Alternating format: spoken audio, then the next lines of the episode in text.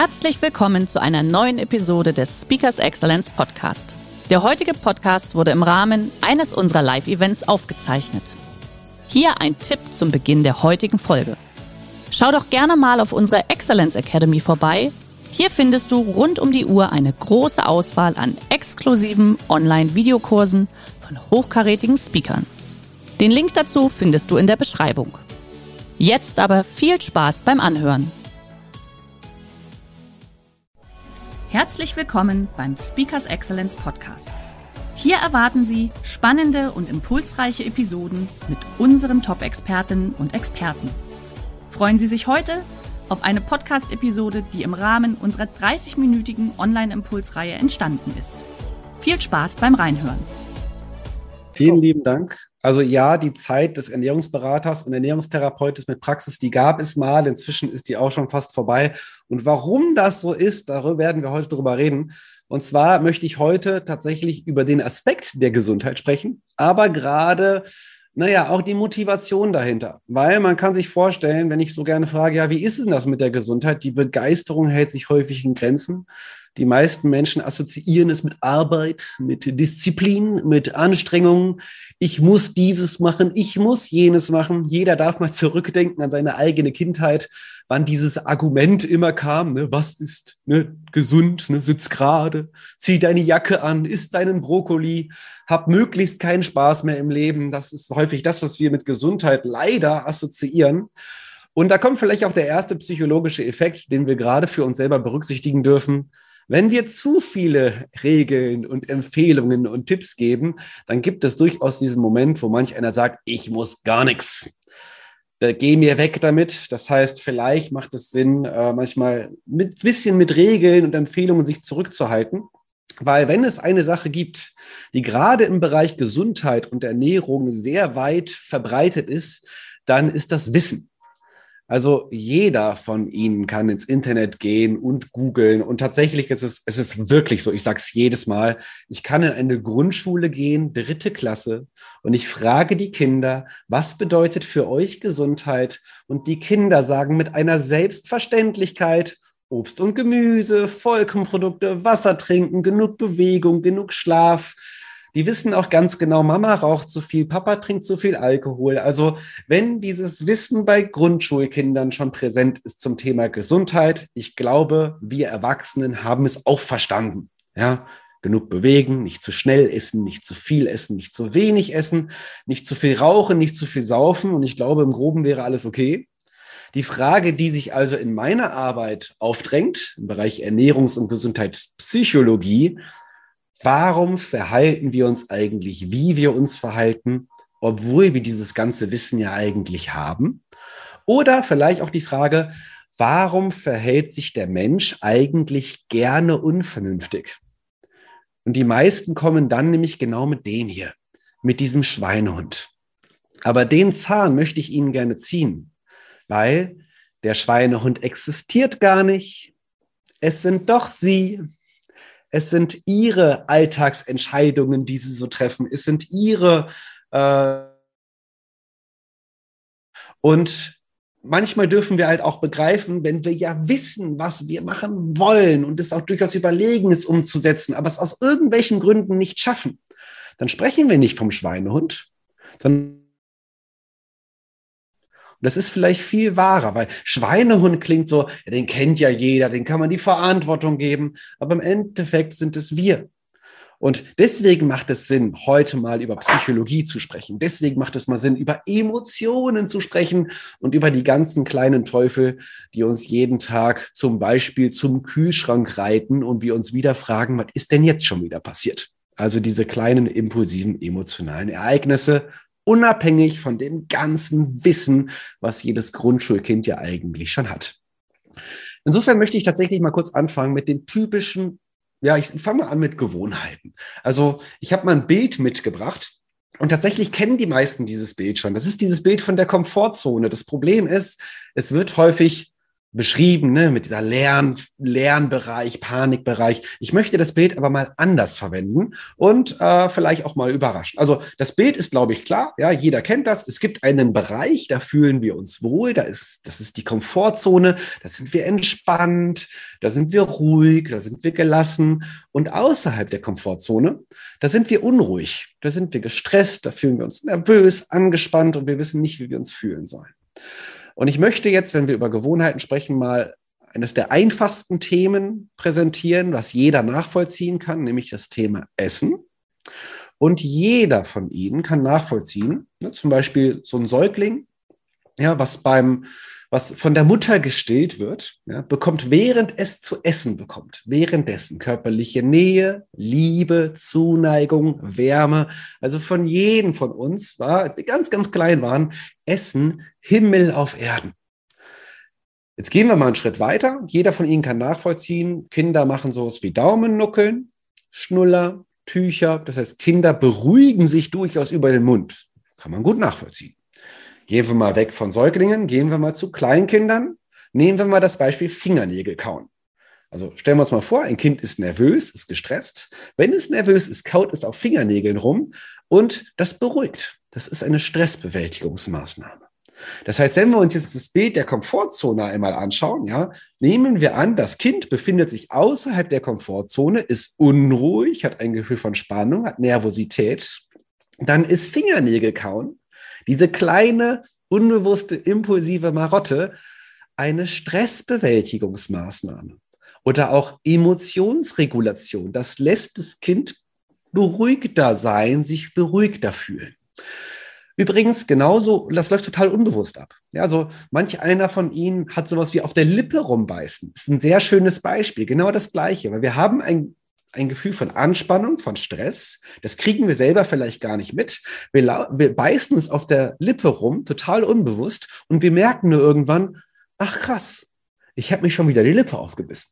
Aber währenddessen haben wir das gar nicht mitbekommen, weil es total unbewusst, total impulsiv, total emotional gesteuert ist. Ein Automatismus.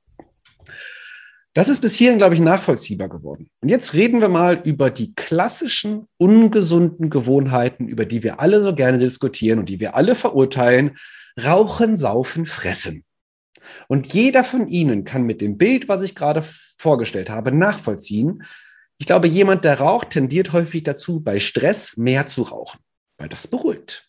Jemand, der zum Alkohol trinken tendiert, tendiert dazu, bei Stress mehr Alkohol zu trinken. Auch nachvollziehbar. Jemand, der zum Stressessen tendiert oder zur Nervennahrung, tendiert dazu, bei Stress mehr Stressessen zu machen oder halt noch mehr zu essen. Das heißt, es gibt ganz typische Gewohnheiten, wo wir häufig sagen, ja, ja, das ist der Schweinehund, wo man aber streng genommen sagen darf, wir reden über Stressbewältigungsmaßnahmen und es gibt immer eine Ursache. Nehmen wir mal ein Extrembeispiel. Nehmen wir mal das Thema Alkohol. Nehmen wir mal so ein, so ein trockener Alkoholiker. Der hat zehn Jahre lang keinen Tropfen Alkohol getrunken und auf einmal stirbt seine Frau. Die Wahrscheinlichkeit, dass dieser Mensch wieder Alkohol trinken wird, weil er, weil das die einzige Möglichkeit für denjenigen vielleicht ist, mit diesem Emotionschaos zurechtzukommen, die Wahrscheinlichkeit, dass er wieder anfängt zu trinken, ist ziemlich groß. Weil jedes Verhalten hat eine Funktion. Und der eine wird, wenn es ihm nicht so gut geht, vielleicht anfangen zu rauchen, der andere fängt an mehr zu essen, der nächste fängt an Alkohol. Der nächste muss erstmal laufen gehen, fängt an mehr Sport zu machen. Jeder von Ihnen, der gerade zuhört, hat Verhaltensweisen, die immer dann auftreten, wenn es ihm nicht so gut geht. Punkt. Ich mache mal ein paar Beispiele. Also ne, Neujahrsvorsätze sind ja jetzt vorbei. Es wird einige dabei gewesen sein, die gesagt haben, ich höre auf zu rauchen. Nehmen wir mal einen Raucher, der aufhört zu rauchen. Solange es dem gut geht, kriegt er das relativ gut hin. Wann fangen die meisten Menschen wieder mit dem Rauchen an? In einer Stresssituation. Wenn es Menschen nicht gut geht, rutschen sie in alte Verhaltensmuster zurück hinein, weil jedes Verhalten hat eine Funktion. Nachvollziehbar. Was passiert häufig im Bereich Essverhalten und Körpergewicht, wenn Menschen aufhören zu rauchen? Sie nehmen zu.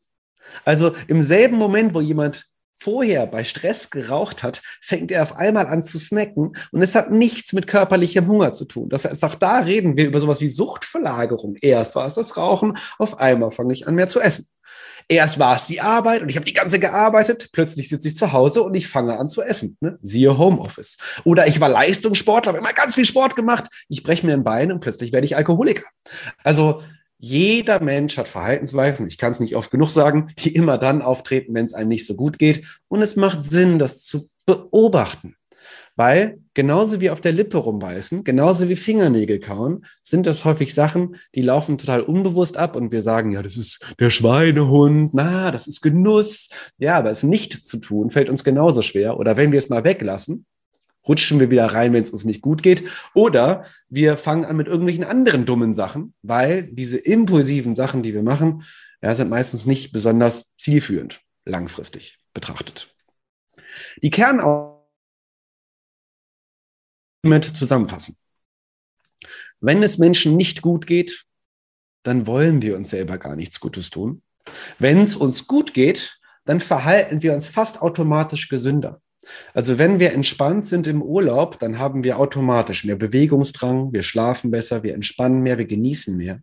Wenn es uns nicht gut geht, dann holen wir uns eine Schachtel Zigaretten, machen die Rollläden zu und sagen, ihr könnt mich alle mal.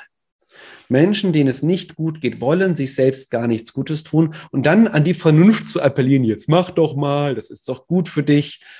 Das wird dann wahrscheinlich nicht funktionieren. Da geht der Schuss wahrscheinlich nach hinten los.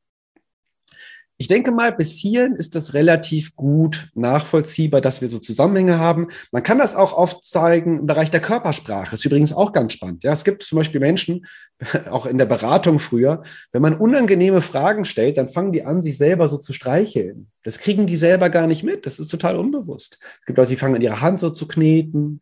Die fangen an, sich zu kratzen, wenn man ihnen unangenehme Fragen stellt. Es gibt sogar Menschen, die fangen an, sich zu kneifen. Ist auch nochmal ganz wichtig, der gleiche Zusammenhang. Es gibt sogar Menschen, wenn es denen nicht gut geht, dann fangen die an, sich zu ritzen, weil sie mit diesen Emotionen nicht wissen, wie sie umgehen können. Das verdeutlicht nochmal, ja, dass man sich häufig selber gar nichts Gutes tun möchte und jeder seine kleinen Verhaltensmuster hat. Jetzt habe ich kurz über den Schweinehund gesprochen. Es gibt aber noch jemand anderen, den ich vorstellen möchte. Und ich nenne den ganz gerne die Raubkatzensau. Weil Schweinehund ist immer das, wo wir sagen, oh, der ist faul, der kriegt das nicht gebacken, diese ganzen ungesunden Sachen. Es gibt es aber auch in einer anderen Variante, nämlich diese inneren Antreiber, dieses Ich muss funktionieren, ich muss effizient sein, ich habe keine Zeit für Gesundheit, ich habe keine Zeit für Pausen, keine Zeit zum Kochen, ich muss ein Superheld sein. Ja, und auch das kann sehr ungesund sein. Und eigentlich ist es der gleiche Mechanismus wie der, der Schweinehund, weil wir haben gewisse Muster, die wir an den Tag legen, die total kontraproduktiv sind. Multitasking zu bevorzugen, beim Rauchen, währenddessen telefonieren, beim Essen über die Arbeit sprechen.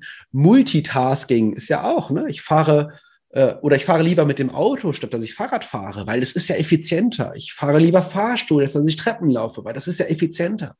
Wenn alles nur noch auf Effizienz aus ist, dann lässt sich das mit Gesundheit nicht mehr vereinbaren. Es gibt Menschen, die gehen krank zur Arbeit. Wussten Sie, dass über 50 Prozent der Deutschen regelmäßig krank arbeiten? Wissen Sie, was ich dazu sage? Das ist Aufopfern. Mein Wohlbefinden, meine Gesundheit ist nicht so wichtig. Hauptsache, ich funktioniere. Ja, ich würde sogar behaupten, es gibt Menschen, die machen unbezahlte Überstunden. Vielleicht gibt es sogar Menschen, die sind bereit, für ihren Job zu sterben. Und ja, wenn wir über Burnout sprechen, über Menschen, die sich kaputt arbeiten, nur damit sie funktionieren, krank zur Arbeit gehen, Schlafmittel nehmen, Schmerzmittel nehmen, dann ist das auch eine Form des Schweinehunds, weil die Arbeit zu brauchen, die Anerkennung, die Zugehörigkeit, den Lob und die Wertschätzung, äh, weil man sich selber vielleicht gar nicht so viel wert ist, auch mal Nein zu sagen, Grenzen zu setzen oder auch mal krank zu Hause zu bleiben, ist tatsächlich ebenfalls ein sehr ungesundes Phänomen. Das heißt, wir haben Strategien, wie wir mit Konflikten, mit Stress umgehen, die häufig beruhigend sind. Wir haben ungesunde Prioritäten, weil unsere Leistung vielleicht vorgeht, vor unser eigenes Wohlbefinden, vor unsere Gesundheit. Und es gibt Konfliktvermeidungsstrategien. Das ist eine weitere kleine psychologische, ein psychologischer Mechanismus des Schweinehundes, der so ein bisschen erklärt, warum wir uns verhalten, wie wir uns verhalten. Und ähm, ich mache es mal mit ein paar Beispielen, die so ein bisschen verdeutlichen, warum machen wir das? Was ist eine Konfliktvermeidungsstrategie? Mama sagt, ich habe den Kuchen nur für dich gebacken. Konfliktvermeidung bedeutet, ich habe keinen Bock mit Mama zu diskutieren, also esse ich ihn halt. Einfach nur, damit die zufrieden ist und die Klappe hält. Ein weiterer Konflikt. Äh, jemand beim, beim Drive-In sagt mir, wenn Sie nur ein Euro mehr bezahlen, bekommen Sie die doppelte Portionsgröße. Ja? Der Anspruch, es muss ein gutes, es muss sich ja lohnen, also bestelle ich mir die große Portion, obwohl ich gar nicht so viel Hunger habe. Das ist Konfliktvermeidung. Auch ne, das, es hat sich dann nicht gelohnt, wenn im Kino die Jumbo-Packung Popcorn nur ein Euro mehr kostet als die Medium-Packung, dann tendieren wir zu großen Portionsgrößen beim All-You-Can-Eat-Buffet der Gedanke, es muss sich ja lohnen. Weil wenn es sich nicht gelohnt hat und ich vielleicht nur einen Teller gegessen habe, dann habe ich ein unangenehmes Gefühl und ich esse trotzdem weiter. Wenn die Freunde sagen, willst du mitkommen, dann ist Nein sagen unangenehm, weil man könnte ja kritisiert werden. Und viele Menschen machen Dinge, die sie nicht wollen, für Menschen, die sie nicht mögen. Es gibt sogar Menschen, die versuchen bis zu ihrem Lebensende immer noch die Erwartungen ihrer Eltern zu erfüllen. Und es gibt viele gute Gründe, warum wir uns sehr häufig sehr unvernünftig verhalten. Das war jetzt eine ganz kleine Impulsreise. Die große Frage für die letzten drei Minuten ist, das ist auch nur leicht angerissen, wie kommen wir da raus? Ich habe mal vier Begrifflichkeiten mitgebracht. Das sind die vier Gs. Ja, ich die haben schon vor Corona existiert, aber leider sind es die 4Gs. Die 4Gs sind folgende. Ich glaube, der erste wichtige Punkt ist, gerade in unserer Leistungsgesellschaft, Geduld. Dieser Anspruch, Sixpack in sechs Minuten und 20 Kilo abnehmen in 20 Tagen, hat noch nie funktioniert. Jeder Mensch, der Verhaltensänderung verstanden hat, weiß, Veränderung braucht Zeit. Die kleinen Schritte machen es aus, die nachhaltig und langfristig gedacht sind aber die sind halt häufig nicht sexy, weil wir wollen ja effizient sein. Ja, aber wenn wir von heute auf morgen alles ändern, dann löst das Stress aus. Und wenn durch mit auf Stress reagieren wir dann wieder genau mit impulsiven und ungesunden Verhaltensweisen. Also ruhig, Zeit nehmen, Ruhe aushalten. Das zweite, was vielleicht ganz wichtig ist, ist Genuss. Wie bitte? Genuss? Aber ich soll doch nicht mehr genießen. Doch, erlebnisorientierte Dinge zu tun. Wir sind häufig sehr ergebnisorientiert. Ne? Ich muss das machen, ich muss das machen, ich muss das machen, ich muss braucht man eine Flasche Rotwein, um einschlafen zu können. Das ist ergebnisorientiert. Erlebnisorientiert bedeutet die Erlaubnis, auch mal unvernünftige Dinge tun zu dürfen. Wenn wir uns erlauben, mit Aufmerksamkeit eine Chipstüte zu essen, nicht beim Fernsehschauen, ohne Multitasking, bewusst achtsam mit einem gesunden Körpergefühl, dann machen wir das sogar unterm Strich weniger, als wenn wir das als ja, Stressregulationsmechanismus parallel zu Smartphone und Netflix machen. Wenn es eine Nebenhandlung ist, dann kriegen wir es halt selber auch gar nicht mit und wir sind sofort im alten Muster und merken, ach krass, der Teller ist schon wieder leer. Also Genuss ist tatsächlich ein wichtiger Faktor, vielleicht sogar etwas, worüber wir gleich noch diskutieren dürfen, weil dieser Zusammenhang ist nicht immer deutlich. Der dritte Punkt, Genügsamkeit. Du bist genug, es reicht. Ja, wenn wir in diese Konflikte reinkommen, uns keine Zeit zu nehmen für uns selber, ungesunde Verhaltensmuster zu haben, Überzeugungen zu haben, die uns unter Stress setzen, dass wir mit ungesunden Verhaltensmustern reagieren, dann ist ein Kernthema ganz häufig, dass wir uns selber gar nicht so viel wert sind, uns Zeit für uns selber zu nehmen. Willst du dich mit dir zufrieden geben? Ja, zur Ruhe kommen zu dürfen. Diese Raubkatzensau, ja, die wünscht sich nichts Sehnlicheres, als zur Ruhe zu kommen. Die erlaubt sich selbst aber nicht mehr zur Ruhe zu kommen. Ich glaube, einer der gefährlichsten Sätze, die wir auch in der Motivationswelt häufig haben, ist dieser Satz, sei niemals zufrieden mit dem, was du hast. Weil wenn wir niemals zufrieden sind mit dem, was wir haben, dann werden wir niemals zufrieden sein mit dem, was wir haben. Das ist eine logische Konsequenz. Aber Wohlbefinden fördert ja gesundes Verhalten. Und den letzten, das letzte Begriff, wir haben jetzt schon 20 nach, die Zeit rast, aber es passt perfekt, ist eine gesunde Gelassenheit. Und mit gesunder Gelassenheit meine ich die Fähigkeit, auch mal mit unruhigen Situationen, mit Krisen, mit unangenehmen Emotionen umgehen zu können.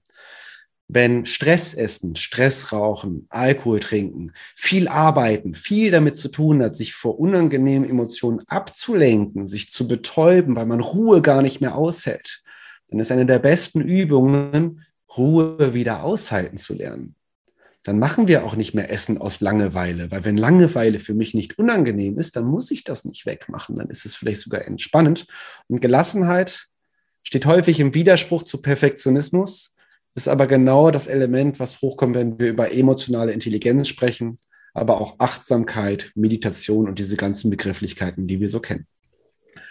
Es war eine kleine Rundreise rund um die Psyche des Schweinehundes und auch der Raubkatzensau, die dafür sorgt, dass wir unangenehme Prioritäten, vielleicht nicht so sinnvolle Entscheidungen treffen im Alltag und das Bewusstmachen davon war eines meiner kleinen Ziele und vielleicht habe ich ein bisschen neugierig gemacht. Der heutige Vortrag hat dir gefallen? Dann schau dich doch gerne auf unserem Kanal um oder sei live bei einem Forum dabei. Weitere Informationen findest du in der Beschreibung. Bis zum nächsten Mal.